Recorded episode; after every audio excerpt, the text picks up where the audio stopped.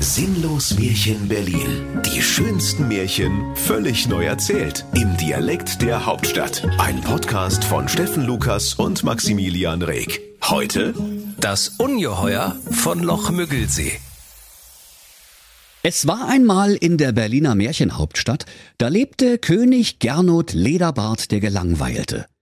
Dem war in seiner Thronstube so fade zumute, dass er kaum noch eine Belustigung finden konnte. Manches Mal hatte er seinem Berliner Märchenvolk aus Jux den Strom abgestellt und sich über ihr hektisches Gewusel amüsiert, wenn ihnen der Rechner im Homeoffice abstürzte und alle Arbeit eines ganzen Tages mit sich nahm. Ein andermal hatte er alle Ampeln gleichzeitig auf Rot und zwei Stunden später alle auf Grün gestellt und von seinem Balkon aus dem lustigen Hubkonzert gelauscht. Doch nun konnten ihn diese kleinen Freuden seines königlichen Alltags nicht mehr trösten.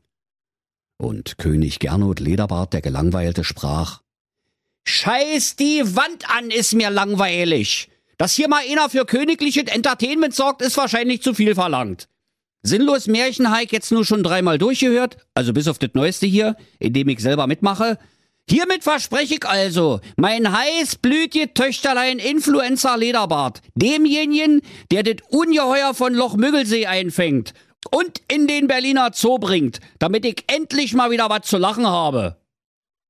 Da kamen die schönsten Prinzen vom gesamten Berliner Märchenreich herbeigeeilt, um die heißblütige Prinzessin Influenza Lederbart zu freien. Sie alle warfen sich in ihre schimmernden, mit Edelsteinen, Goldnieten und österreichischen Mautaufklebern verzierten Rüstungen, zückten ihre Schweizer Offiziersmesser und ritten geradewegs zum Strandbad Talsperre Müggelsee, wo das furchterregende Ungeheuer von Loch Müggelsee in acht Meter Tiefe wohnte. Das Monster war schrecklich anzusehen. Aus seinem feuerspuckenden Haupt züngelten unzählige Schlangen, und hätte das Ungetüm sie nicht mit bunten Lockenwicklern gebändigt, hätte es sicher nichts mehr gesehen. Sechs haarige Riesenbrüste prunkten auf seinem Rücken, und die Haut des Ungeheuers war so grün wie Robert Habeck. Sein Bauch war so wabbelig wie ein Schweinskopf in warmem Aspik, und sein Feinrippunterhemd voller Bier- und Ketchupflecken. Als das Monster sich gerade in der unermesslichen Tiefe von acht Metern die Fußkrallen rosa Metallic lackierte und dabei eine schöne Havanna-Zigarre rauchte, klingelte es an der Seeoberfläche. Mies gelaunt tauchte die furchtbare Kreatur aus dem Wasser auf und sprach Entschuldigung, sagte der Prinz, der mit gezücktem Schweizer Offiziersmesser am Seeufer stand. Dit nicht verstanden. Könnten Sie sich bitte mal umständehalber umdrehen und zu mir runterbeugen, damit ich Ihnen dieses formschöne Stachelhalsband anlegen kann? Doch weiter kam er nicht, denn als sich das Monstrum nach ihm umdrehte, fegte es ihn versehentlich mit seinem schuppigen Kranausleger hinfort. So ging es vielen Prinzen, und wenn das Ungeheuer sie mit seinen Dinosaurierkräften Wolle genommen hatte, flogen sie auf einer erdnahen Umlaufbahn lustig um den Berliner Globus. Eines Tages stand der leicht poröse Prinz Benno Maria von Bimsenstein vor König Lederbart dem Gelangweilten und sprach Hier, Majestät, ich habe bei eBay Märchenanzeigen gelesen, Sie hätten Umstände halber eine heißblütige Tochter an Selbstabholer abzugeben. Ich würde die gerne mal Probe fahren. Fast hätte sich der König Lederbart an dieser Stelle kaputt gelacht, doch weil dann das Märchen schon vorbei gewesen wäre, verkniff er sich sein Grinsen. So einfach es aber nicht, mein Juter, sprach König Lederbart. Erstmal bringst du mir das Ungeheuer vom Loch Müggelsee, dann sehen wir weiter. Nicht einfacher wie dit, rief der poröse Prinz Benno Maria von Bimsenstein. Und weil sein treues Pferd Soljanka auf dem Weg zur Burg von den Mücken gefressen worden war, sattelte er kurzerhand die heißblütige Prinzessin Influenza Lederbart und ritt auf ihr gen Müggelsee, während sie freudig wieherte und aus den Flanken dampfte. Als die beiden am Ufer angekommen waren, suchten sie auf dem Klingelschild die Türklingel des Monsters. Jetzt hilf mir doch mal, rief Prinz Benno Maria von Bimsenstein. Das sind so viele Namen und ich habe keine Brille dabei. Kannst du mal kicken, ob da irgendwo Ungeheuer von Loch Müggelsee auf dem Klingelschild steht? Und die Prinzessin Influenza Lederbart begann ihm die Namen vorzulesen. Also, erster Stock Karpfen, Karpfen, Karpfen. Zweiter Stock Karpfen, Plötze, Hecht. Dritter Stock Forelle, Karpfen, Schrottfahrrad, bemooster Einkaufswagen. Vierter Stock Elektroroller, Elektroroller, Elektro. Mann, gut ist. Ich will auch bloß nach Hause. Los, wir klingeln einfach überall. Das bescheuerte Ungeheuer wird schon rauskommen. Und so drückten die beiden alle Klingeln am See. Alsbald tauchte ein Periskop auf der Seeoberfläche auf, denn das Ungeheuer schaute sicherheitshalber immer erstmal durch den Türspion, weil es schlechte Erfahrungen mit Taschenmesser schwingenden Prinzen gemacht hatte, die ihm an die Gurgel wollten. Als das Ungeheuer von Loch Müggelsee durch sein Seerohr die unerträglich liebreizende Prinzessin Influenza Lederbart erspähte, da standen im gleichen Augenblick seine drei Herzen, die all das grüne, dickflüssige Drachenblut durch seine Adern pumpten, vor lauter Liebe lichterloh in Flammen. Da tauchte das Monster sogleich aus den Fluten des Müggelsees auf und sprach Uäh!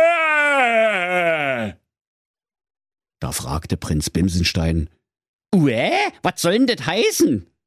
Und sogleich holte er seinen Langenscheid-Sprachführer Deutsch ungeheurisch aus der Tasche, um nachzuschlagen, was das Ungeheuer eigentlich meinte. Das Ungetüm aber schnappte sich kurzerhand die Prinzessin und verschleppte sie in sein feuchtes Reich. Und die Prinzessin Influenza Lederbart sprach Doch von all dem bekam Prinz Bimsenstein nichts mit, zu vertieft war er in sein Wörterbuch. Nach einiger Zeit rief er Ich habet, hier steht es doch. Uä heißt ganz eindeutig, hau ab, ich will mit dir nicht über Gott reden und spenden will ich auch nicht. Zieh Leine, Flachpfeile. Steht hier. Und als er seinen Blick wieder vom Nachschlagewerk erhob, da war die Seeoberfläche schon wieder ganz glatt und weit und breit nichts mehr vom schönen Prinzesschen zu sehen. Da guckte der Prinz wie ein Autofahrer im Klimakleberstau und sprach so eine Scheiße mit der Scheiße. 200 Puls hab ich balde, sag ich dir. Worauf soll ich denn jetzt nach Hause reiten? Doch Prinz Benno Maria von Bimsenstein verzagte nicht, sondern bestellte beim bösen Lieferandolf zwei Kubikmeter Schmelzkäse und sechs Hektoliter Bier. Dann rollte er einen großen Felsen herbei und legte Legosteine davor aus. Auf den Felsen legte er eine Serviette. Davor platzierte er den Käse und das Bier und klingelte erneut beim Ungeheuer von Loch Müggelsee. Als das Ungeheuer den Schmelzkäse sah, sagte es fröhlich und stürzte sich auf den zähflüssigen Leckerbissen. Doch weil der Schmelzkäse gar salzig war, bekam das Monster Durst, schlug den Bierfässern die Fasskrone ein und trank sie in einem Zuge aus. Da könnt ihr euch vorstellen, liebe Kinder, wie das gierige Monster dabei gesabbert hat – genauso wie euer kleines Geschwisterlein beim Spinatessen. Nach dem Trunke rülpste das Ungeheuer von Lochmüggelsee wie eine Oktoberfestbedienung nach Feierabend.